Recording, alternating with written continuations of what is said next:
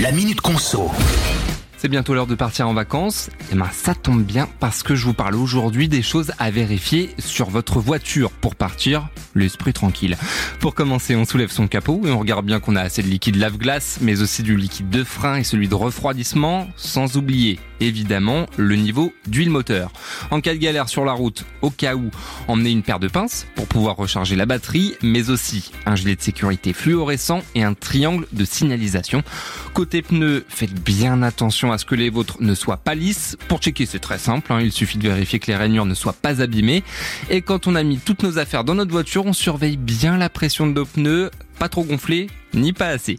Enfin, niveau papier, on pense à son permis de conduire évidemment, la carte grise, faut aussi que la vignette du contrôle technique soit bien à jour. Et moi, eh ben j'ai plus qu'à vous souhaiter une très bonne route.